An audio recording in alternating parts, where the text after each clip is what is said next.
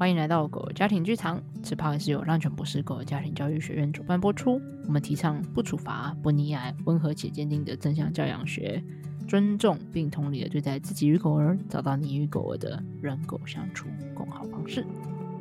Hello，我是很期待 Christmas 的诗雨。哎呦，哎呦啊！但我不知道大家听到这一的那个时候，已经过，是不是已经超过 Christmas 了？有可能。OK，有可能。好的，也不一定哦。我们来插播一下好了，好了，我们来看看看能不能早一点上线，因为这个对大家来讲应该是蛮重要、哦、啊。你可以讲期待 New Year 啊，或者是过年，可能就会来得及。哦，没有，我就是期待 Christmas。谢谢，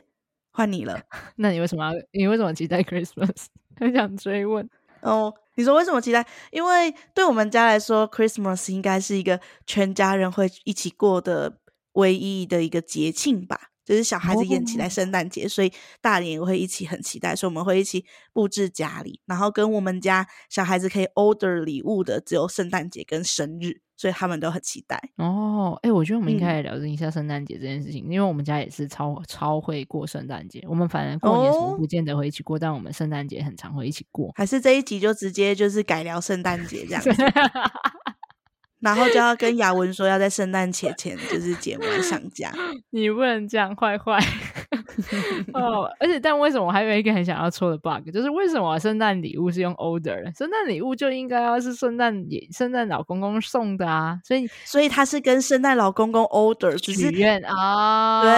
然后只是妈妈会在旁边偷听，毕竟真正的圣诞老公公是妈妈跟爸爸，只是他不知道，所以你就不能在车上播这集哦，你会直接让画面。对对对对对对对，我们家会有圣诞树，所以我们会跟他说：“你去跟圣诞树许愿。”然后他就会在在那个圣诞树上之类的。哦，可是因为他才还没五岁啊，所以他不会写纸条，所以他用说的，哦、所以他就会，你就会看到很他很虔诚的，然后蹲在那个或者是跪坐在圣诞树前面，然后就很小声的说：“圣诞老公公，我想要什么？拜托你，谢谢。” 很可爱，对，所以这一集就要聊圣诞节，是不是？没有没有，OK，我是最近很想剪头发，我等一下要去剪头发，希望我等一下忙完我的工作，可以有时间剪头发的各位家庭训练师都是一样，该剪了，该剪了，对啊，很长哎、欸，因为我最近在练习，这真的很长，然后就已经多 delay 了一个月没剪头发这样子，好，所以你要放弃练习新发型这件事情？没有没有啊。有啊，就是要有不同的历程的练习啊。哦，然后，但他这个真的真的是太长，长到我觉得已经很难练习了，所以我决定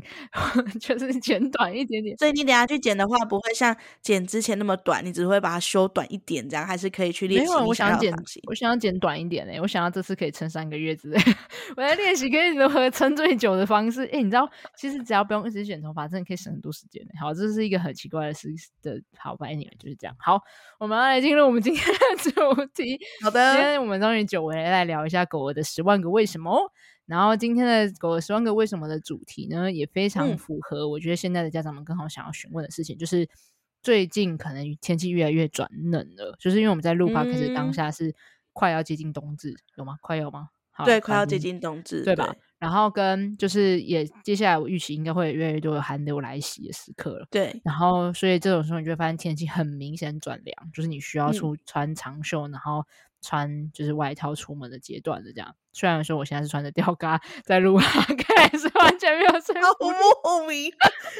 他一边他一边说了这段话，然后我一边看着一个穿着吊嘎的人。因为我现在很热。那你要解释为什么你在这个时间，我明明就穿长袖，然后很也是薄的毛衣，然后他给我穿吊嘎。可能是我是从国境之南刚回来这样子。好啦，OK，是因为我在录 Podcast 的时候，我需要把所有的那些你知道会发出任何声音的，比如说电风扇啊，或者是冷气啊，然后我要把门全部都关掉，然后跟我需要把窗户也关起来，然后我需要把窗帘就拉起来，所以就是我需要把自己关在一个几乎密闭的空间里面，然后就会很闷热，然后、嗯、对，然后这时候我又需要保持我的大脑清醒，所以我最好的方式就是自己脱，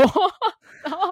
所以我就是穿吊嘎在录音这样子。那我今天还跟是，因为我们是看得到彼此就有视觉画面，然后我还跟他说：“哎、欸，我可以穿吊嘎跟你录音吗？”因为平常我还是继续穿好我的衣服，然后但我其实很热。我每次跟他录完的时候，就说：“等一下我去外面喘口气，就是很热，超热。”这样对。然后 anyway，总之，所以他今天就真的穿着吊嘎跟我录音。没错，就有点快乐很多。然后，但我 反正我今天要讲的事情是，寒流来袭的时候，狗狗会不会怕冷？然后，到底需不需要穿衣服？要如何判别狗狗是不是真的在冷这件事情上面？嗯，所以有一种冷是妈妈自己觉得冷，是吗？对，我相信在狗狗的世界是不是也是这样？很常会这样。我觉得说不定比爸爸对小孩的那个感温控感更失灵。更多是妈妈觉得你冷，因为毕竟我们人类的身体，小孩跟大人虽然有点差异，可是我们都是无毛身体，嗯、然后需要穿衣服。嗯、是，可是狗是有毛的身体，然后跟人类就很不一样。嗯、然后，但是这个时候去判别狗狗需不需要穿衣服，我觉得用人类的思维去衡量，就很容易会有很大的落差和差异。嗯、对，现在走在路上，好像真的是蛮常，或是蛮容易会看到帮狗狗穿衣服的人呢。真的吗？也常看到啊，尤其是 Christmas 哦，对，还蛮常 Christmas 跟 New Year 啊，就是、嗯、或是新年过年 New Year。农历新年哦，对对对，农历新年，我意思是节庆更让人会想要帮狗狗，或者是像我自己小孩是，哦、我都会帮。你说什么？新年的过新年，过农历新年的时候穿红色的衣服，这种。对对对对对对对，哦、就是一个节庆过节庆的感觉，像装饰一样的东西。对对对对对对，我最近也在帮小孩买过年的红色的衣服嘛，就是这也是一个节庆的装扮，所以好像因为我我就是有发现最近仪式感，对对对对对，有想有发现说哦，我最近就蛮常看到有圣诞装扮的红红绿绿的狗狗们在路上的时候，我觉得这个蛮可以聊的，就是穿衣服是为了什么？我觉得你这样讲蛮好的，就是。如果是为了装饰啊，那对狗狗来讲，到底是不是件好事？我们等下可以来聊一下。嗯，那那有没有一种可能是为了保暖？嗯，那我确实觉得这两个目的可以分开来讨论，我觉得蛮好的。就是有的时候合并为一谈，就会觉得好像嗯纠结，你知道吗？但其实分开来讲，可能就可以更清楚。诶，有什么配套方案之类可以去尝试。那小白有问题，你说。所以，如果以他们这样子是一个有毛的物种来说的的话，嗯，是不是以我自己的合理的想象来说，就会觉得在相同的温度底下，我们的体感温度跟它的体感温度是不是就会是不一样的？呃，就是应该说，所谓的体感温度，我没办法代替狗回答嘛，因为实质上我不是狗，永远没办法回答这题。就是我们永远没办法跟他讲说，这样同样的气温下来，你感觉到是不是比较热？但确实，我想讲的事情是，狗狗大部分的时候都比我们想象中的呃怕热大于怕冷很多。就比如说。例如说，我那时候本来预期说，像生长在热带和亚热带的台湾的原生，几乎是原生种米克斯，嗯，然后想象中他们活在热带和亚热带的气候，应该会非常怕冷，嗯，就是因为毕竟它就是在这个气候生长下来的嘛，对。然后，因为就像我就是常常跟大家提到，在 Podcast 里面讲到，就是我们的浪犬博士的共同创办人 Lily，然后他就有带着狗狗在英国生活，呃，之后也会有来访谈他。不知道你们听到这集的时候，到底是那集上线了没有？就是我们会来访谈他在英国在狗生活的这、嗯、这一集。如果你有兴趣听到狗狗在英国生活，然后你一定要去听那一集，这样就蛮有趣的。然后我想讲的事情是，嗯、所以那时候我不是预期去到英国或者苏格兰这么呃，你知道温带国家，甚至接近再往上一点点就可以在寒带的阶段，然后是会下雪的，然后气温是普普遍的可能都是个位数的，就是可能什么。三度、五度、七度、六度、十度那种十几度那种状态，就是都是在很很比较冷的状态。然后你就想象中狗狗应该会适应不良，对，甚至下雪的时候会不会它会可能就是呃脚会受伤啊、冻伤啊什么什么之类的啊，嗯，会一直发抖之类的。呃，然后但我就是问他说：“哎，会吗？”就他在里面狂奔的很开心哎，然后他他的狗就觉得好像。终于清醒过来的感觉，可能在台湾都太热，然后在在在那边温带的时候反正欲睡，对，然后反正在那边就很快乐、很 active，就很开心，就可以狂奔啊，很轻松、很自在。然后在雪地里也是会狂奔，还在雪地里面冲来冲去，就是他们完全没有感觉到我们以为那种会很寒冷，或是会。很适应不良，就是比我们人类，说不定比我们的能够耐寒的程度高非常非常非常非常非常非常多。嗯，对。那当然，你还是要看个体差异啊，并不是说所有的狗狗都完全不 care 或是不在乎，还是要跟他们的品种、他们的毛发。只是我想讲的是，大部分的状态之下，可能都比人类预期的还要更不怕冷，就是很 OK。嗯，所以你看，如果它在冰天雪地都可以那么自在、那么放松，那你寒流十几度，对他们来讲还是很温暖的。对对对对对。嗯，是不是还有一个东西可以？但是，嗯，但是一样，就是当我们不是狗狗说，好像也没办法直接回答。就是我刚刚想到的是湿度的的问题，因为湿度也会也会影响那个体感温度。嗯，对，所以因为像是英国就会比较干干冷的国家，然后像台湾就是比较湿冷的的国家。对啦，没错。但问题是、嗯、你就算十几度的湿冷跟零度的干冷，是还是比较冷这样。然后。跟下雪就是一定也是湿冷啊，因为雪就是代表你要湿度嘛，哦、对对对才办法下雪。正在下雪的时候，对对。Anyway，但我想讲的事情是，不论你今天你的狗狗是有没有那么怕冷，关键就是不要只是单纯的我们自己预设啊，我很冷，所以你一定也很冷，不一定，嗯、就是有可能我很冷，但你的狗其实没那么冷。嗯，那所以我们应该要学习那怎么判别狗狗它有没有冷。哦，对，我觉得这件事情是重要，就是你我没办法直接跟你回答说狗狗的体感温度是什么，但我们可以透过一些间接指标。来观察看看我家的狗狗到底有没有真的在冷哦，所以我不是我的狗，所以我不知道它到底现在的感觉的温度是多少。可是它可以可以从它的反应或它的行为去观察出它是不是有在觉得冷，是吗？对对，所以你要告诉你要教我们要怎么样去判断它有没有觉得冷。对啦，对啦要讲，就是我觉得第一个指标呢，是你可以先观察，就是狗狗有没有在发抖。就是真的颤抖，抖抖抖抖抖。可是这边有一个 tricky 的东西哦，你不能只透透过这单一指标，因为很多的时候狗狗在不同状态也会发抖。我举个例子，比如说它在很紧张、害怕的时候，狗狗也可能会发抖。或者是他在就是很兴奋、很期待的时候，啊、有可能也会发抖。所以这个时候，如果你只单一一个、啊、哦，我狗在发抖，但其实没有。然后这时候它其实超级热，比如说它很兴奋、很期待，或者是它正在紧张，然后那个时候身体是在产热的。嗯、而这时候你误以为它在、它在、它在冷，然后你把它穿上衣服，然后它还脱不掉，其实有可能会在冬天热衰竭。嗯、就是你知道这种这种感觉，反正是一个很很莫名其妙的极端。嗯嗯，对，我们自己、就是、自己人类在那个紧张或者是兴奋的状态下，嗯、其实我们自己也会有点颤抖，有点抖的，对，对，对，我们自己其实也会的那个那个感觉。没错，所以所以我觉得这边是可以跟大家讲一下，就是你可以观察发抖，应该是很明确，就是我其实不用特别讲，你们也可能会可以看得出来。但是关键是在发抖中，你还要搭配其他指标，例如说，我一定会检查确认他的大腿内侧。摸摸看，就是那个没有毛的地方，啊、然后可以大腿内侧，你可以摸到脉搏，然后那个地方你一摸下去，如果他正在压力很大，或者是很紧张，或者是很兴奋的时候，你摸那边应该是热的。嗯，可是如果它今天是很寒冷的状态之下的时候，你摸那边应该是冰冷的。然后这个时候你就可以去判别它到底是在内在是在在产热，还是它真的很冷。然后另外还有一个也可以身体摸的地方是耳朵，耳朵也是一个散热的地方比较。就是很明显的地方，所以如果今天它今天很冷的时候，那耳朵摸起来就会有点冰凉凉的。嗯，所以那不能把原本的耳朵摸起来是会温热温热的，是吗？对对对，温热温热，就是跟它的体温差不多那种感觉。哦，对啊，如果它今天很冷，所以一边在发抖，然后你摸它的耳朵又冰冰的，然后摸大腿内侧也冰冰的，那它真的很有可能是冷。这跟小孩很像诶、欸，小孩你知道要摸哪里吗？手？不对。不是嘎吱窝，跟你刚刚那个大腿内侧的很像，是摸背，摸脖子再更下去一点，摸脖子再更下去一点。所以如果你要看他这个小孩，就是他现在穿的的身体的衣服的多寡是不是适合他的，就是的那个话，你就摸那里。那里如果你觉得有点微高温的的话，你就帮他脱衣服。然后如果微冷冰冰凉凉的，就要帮他加衣服。对对对对对，我觉得这很像。嗯，对，我觉对，就是这样。因为呃，小孩有体耳温枪，可是体温计，可是狗狗有吗？肛温 才会生 气，真 的真的是肛温量肛温。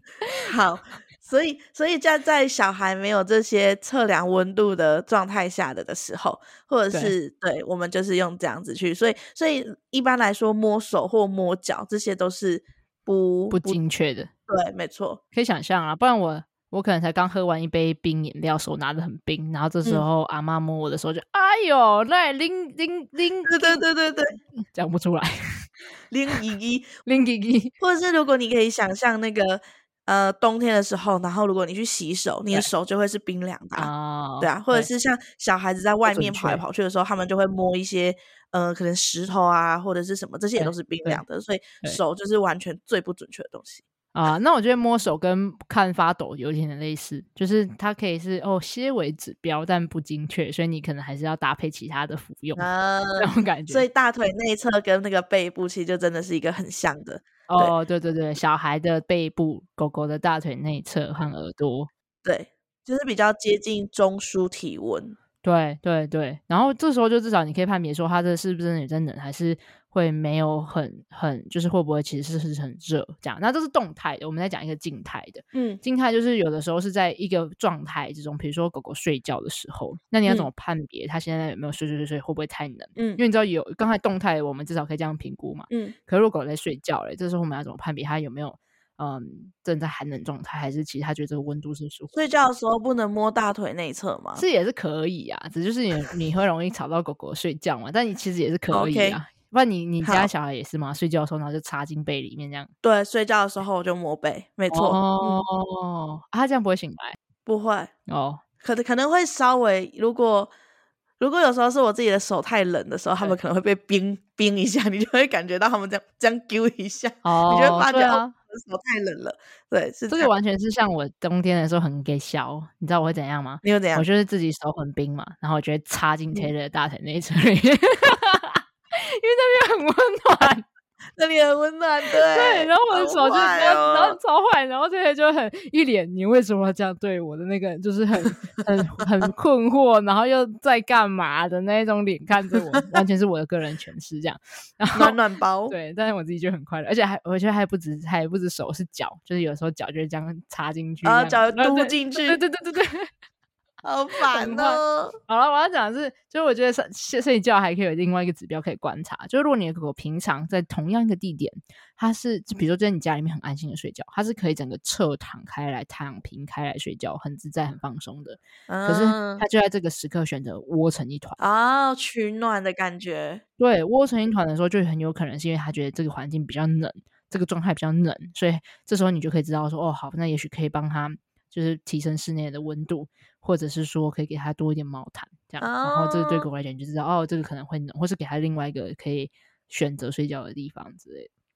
哎，这也是完全我在做的事情呢，因为就像大家知道的，我都会去露营，然后所以去露营的的时候，我们就要因为露营的晚上如果在山上，其实降温的速度很快，对，然后所以我都我也都会观察这个部分，所以像是如果我进去帐篷的时候，然后我发现，因为露伦平常睡觉的时候是他睡睡睡睡，他一开始睡觉习惯会爬睡，可是他睡睡翻一翻之后，他会大字型的睡觉，就是对对对对对，整个张开这样，对对，跟狗会睡到四脚朝天很像，对对对对对对对对。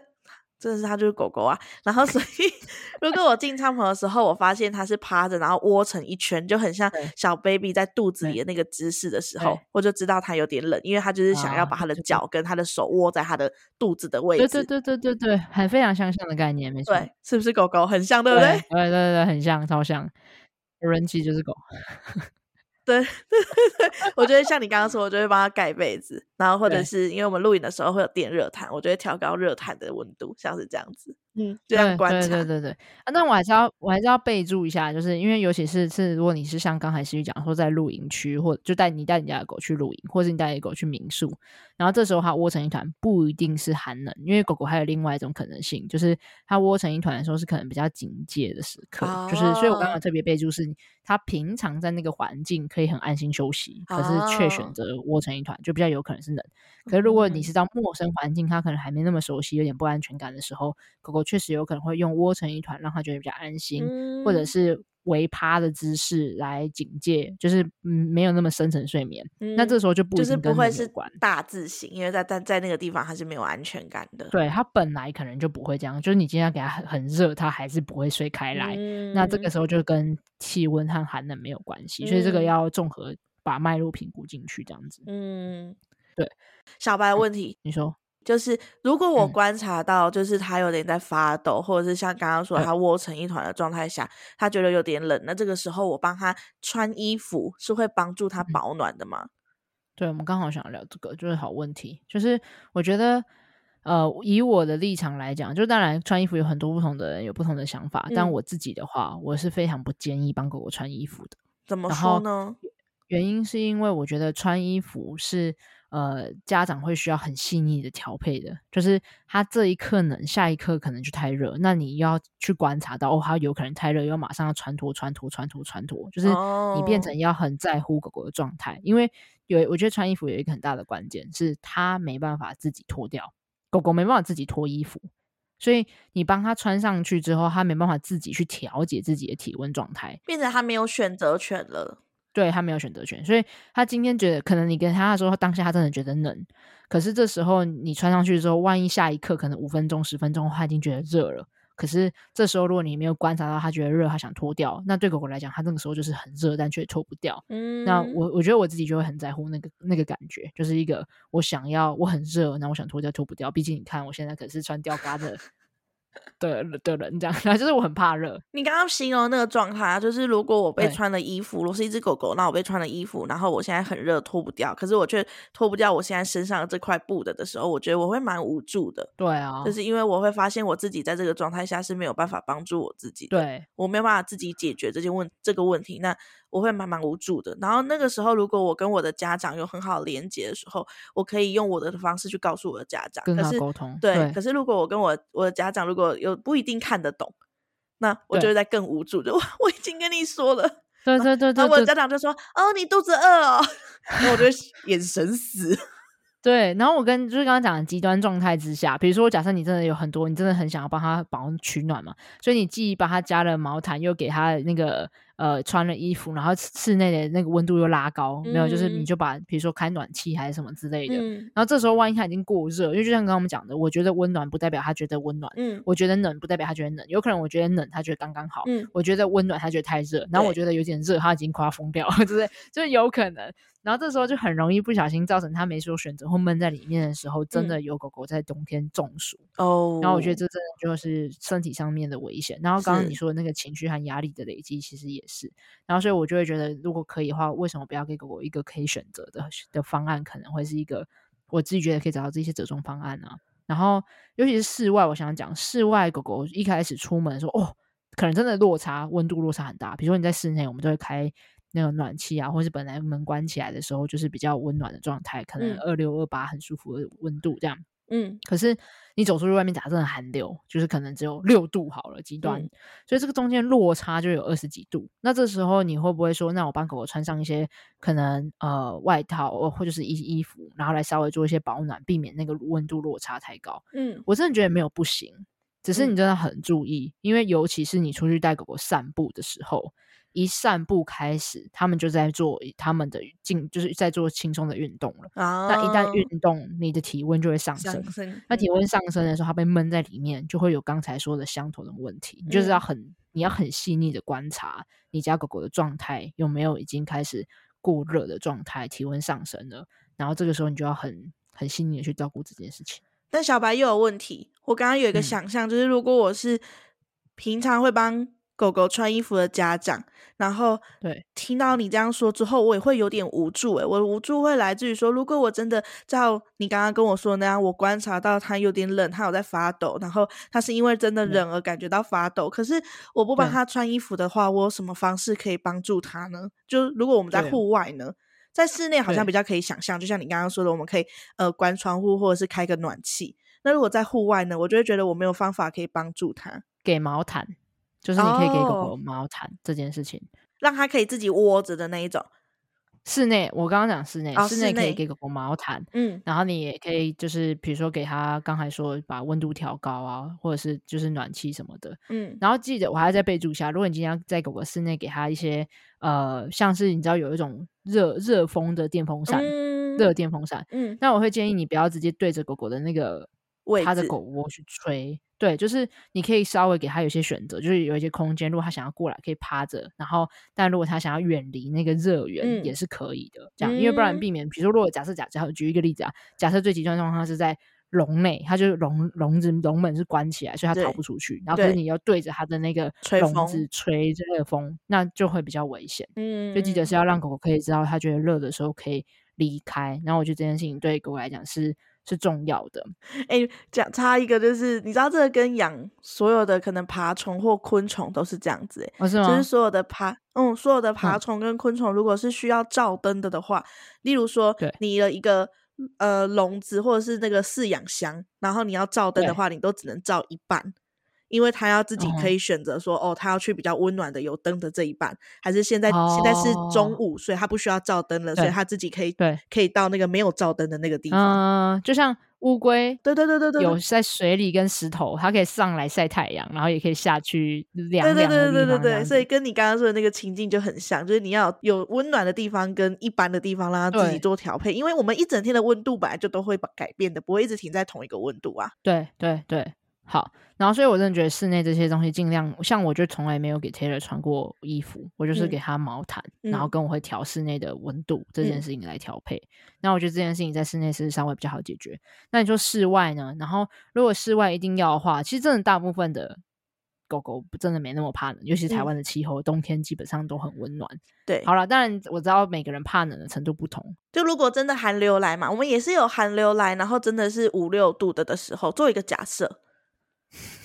好了，不是，但我刚刚有讲过，其实大部分，好好好，对，就因为现在有很多不同类型的狗狗，那、嗯、我就举例来讲，像有些狗狗真的很需要保暖，比如说生病的狗狗、老犬、啊、或者是幼犬，抵抗力偏弱，它们的的身体的调节能力有点比较没那么强的时候，对，然后这个时候它会不会需要保暖？我觉得当然需要，而且有点像是有一些可能刚剃完毛，然后它没有足够的暖的毛可以帮它保暖的时候，啊、它变成跟我一样是无毛的时候。对啊，就是其实反正就是总是有各个各种不同状况，狗狗有没有需要真的需要保暖的时刻？我觉得有。那这时候你说可不可以帮他穿上衣服？我觉得可以。可是你就是真的需要很密切的、不断的去确认他的状态。比如说你刚才不是说小孩子你会把它插进他你手跟就是你的衣服跟他的背里面去触摸他的温度嘛？我也会做相同的事情。然后为什么说会帮？因为我不是说 Taylor 没有穿过衣服，但我自己会帮 Taylor 做什么事情？就是我去我们去溯溪的时候，嗯，他会穿。救生衣，嗯，然后，但是你知道溯溪这个概念不是你永远在水里，你会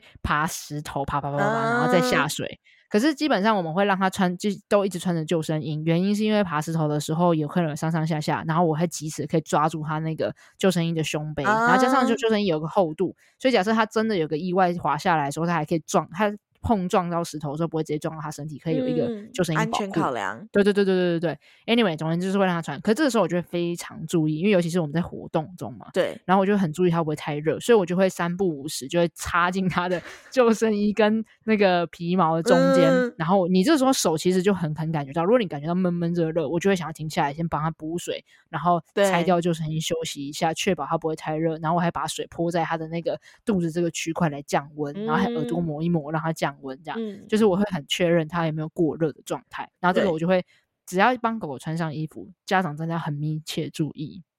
它有没有过热的倾向。嗯，那你就真的要一直不断的确认这件事情，就是确认摸进去啊，然后因为尤其是，呃，我不太确定你到底有没有有一天可以设计一个更更符合狗狗需求的，但其实对狗狗来讲，你知道它们主要散热的空间是在肚子这区块和耳朵，可是现在目前市面上的衣服罩的地方都是胸口跟背部，对。狗狗衣服胸口跟背部，你可以想象吗？我知道背部，嗯，对，然后我就会进去确认它的胸口这一块跟它的背部到底有没有太热了，然后我就会很动态的去调节。啊、然后所以骑摩托车的时候不是会一直在吹风吗？然后所以有人就问说，那这时候可不可以帮狗狗穿上就是外套或者是一些衣服来作为在骑机车的时候保暖用？然后。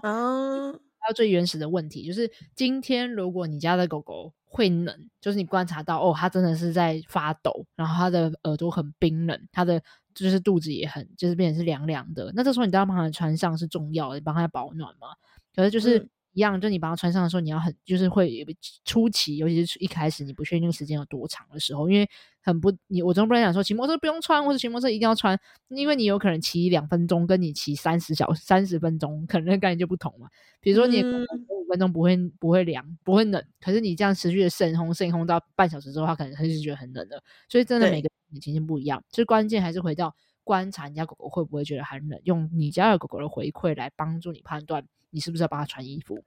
然后跟穿衣服的时候，记得一定要三不五时 插进去，感觉一下，确认它的状态。对，然后尽量用你的可能手背还是什么去去感受，就是哎，到底这个温度，虽然说人类因为依照你的手的温度不一样，也会有很大的落差嘛。比如说我，对对对对对，啊，你进去摸就有可能怎样都过热，啊，你手如果很温暖，你怎么样进去都觉得还好，真的是你狗很很热了。所以我自己在摸的时候，我也会有意识的先确认我手的温度是不是是我一般的体温的的温度。对对，所以我没在什么洗完手之后，然后插进小孩的背里面，他就会对，这不合理。对。我对，不要学我那个很粘，在那边 冰凉凉，然后扎进 Taylor 的肚子里面没有不适，是通常会在比较正常体温状态的时候，所以通常我会做几个确认，就是我会把我的手自己放在我的额头上，或者是摸我的那个耳垂，啊、然后感受一下这个是先先用，因为那个比较平常的温度就是确定在那里，这样对。耳垂就是很固定的温度，然后我就会自己先确认一下我的手温，然后才去衡量，就是稍微精确一点点这样子，嗯，对，但还是还是要以就是长期的时间脉络之下和你跟狗狗的默契，慢慢的，还有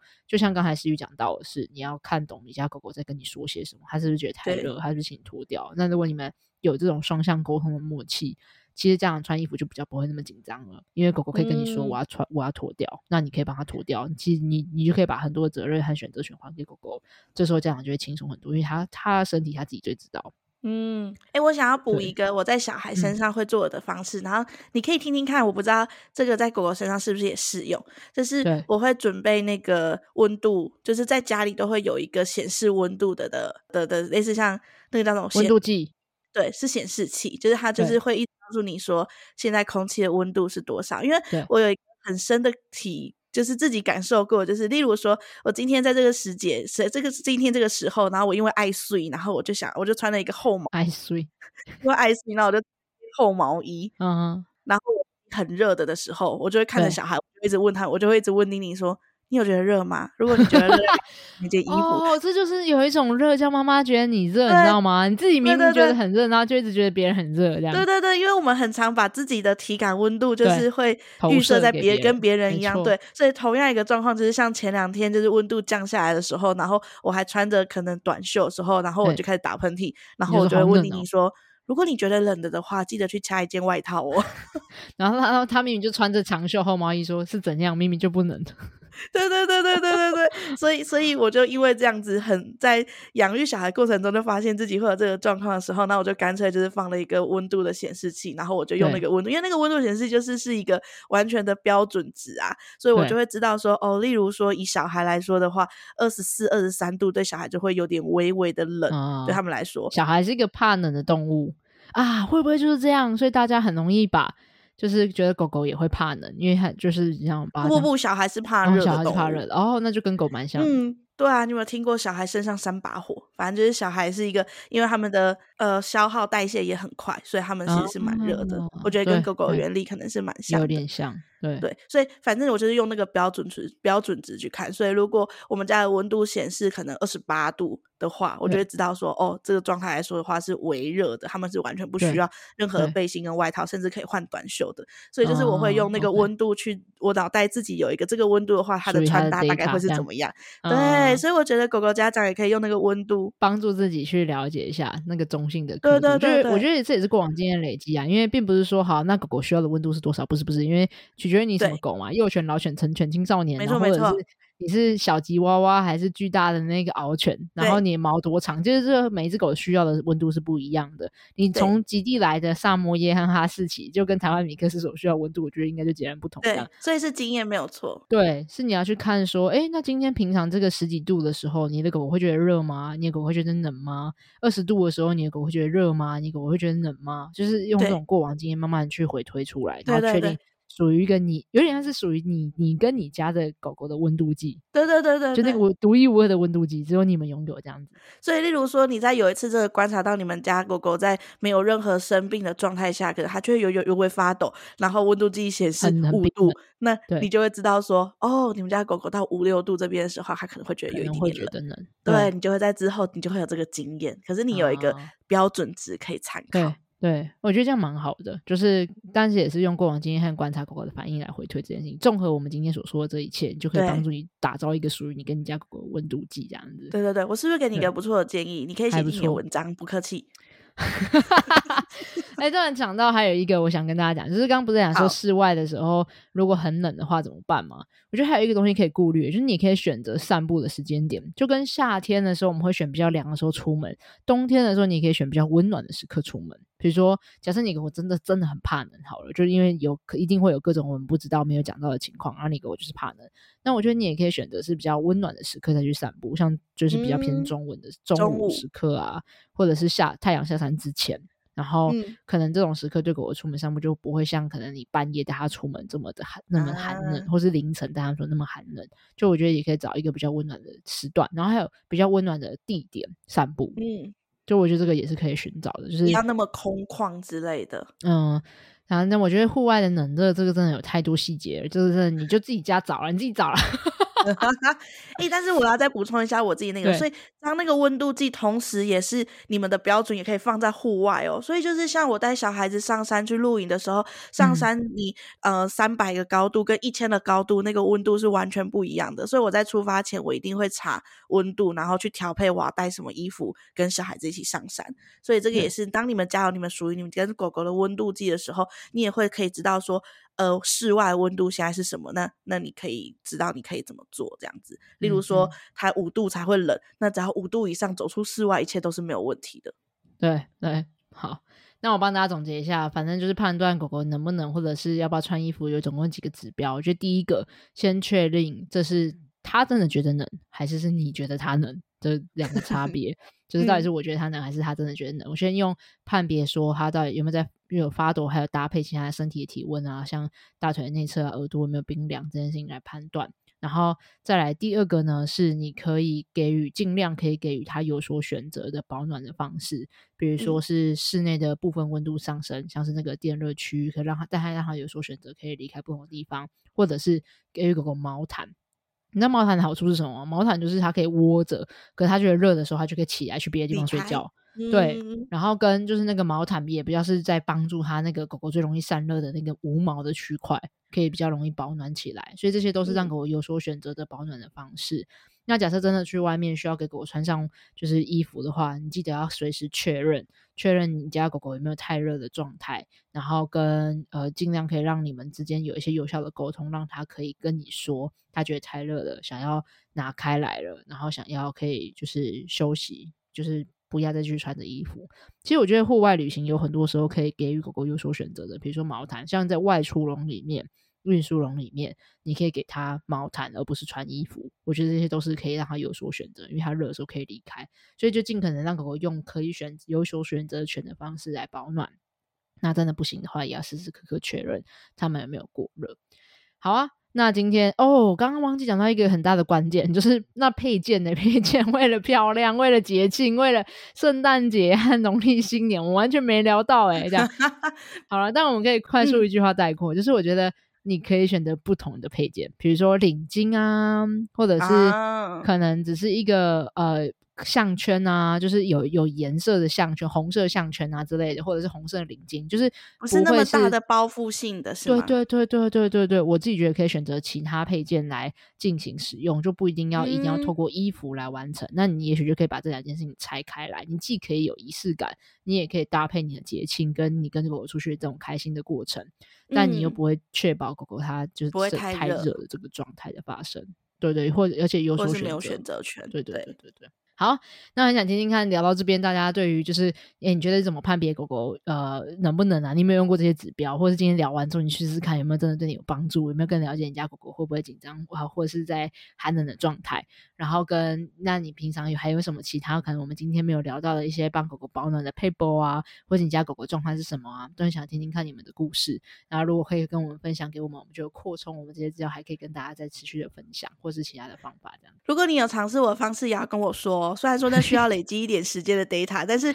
Podcast 会一直在嘛？也许你们是很之后的时候有遇到这样子，对有做过这样子的方式，然后可以回来跟我说，我也会很开心哦。对。他很开心，他很想确认他的温度计是有效的，这样。对对对对对对对，很想要被那个觉得我的方法是有效，这样 Lucy 就会写进文章里面耶。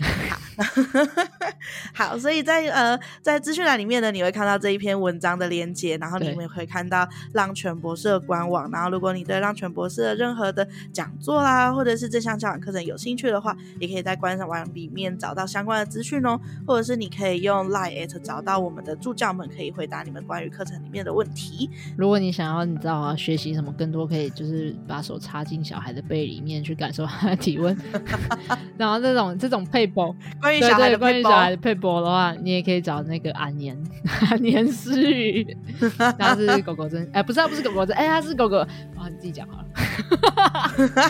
我是狗狗真相教养讲师，然后也是小孩真相教养讲师，所以我的呃在资讯里面也会有我的粉砖，所以如果你对小孩怎么教真相教养，或者是怎么就是那些配播的的话，也可以来找我哦。好，那我们就下集见喽，大家拜拜，大家拜拜。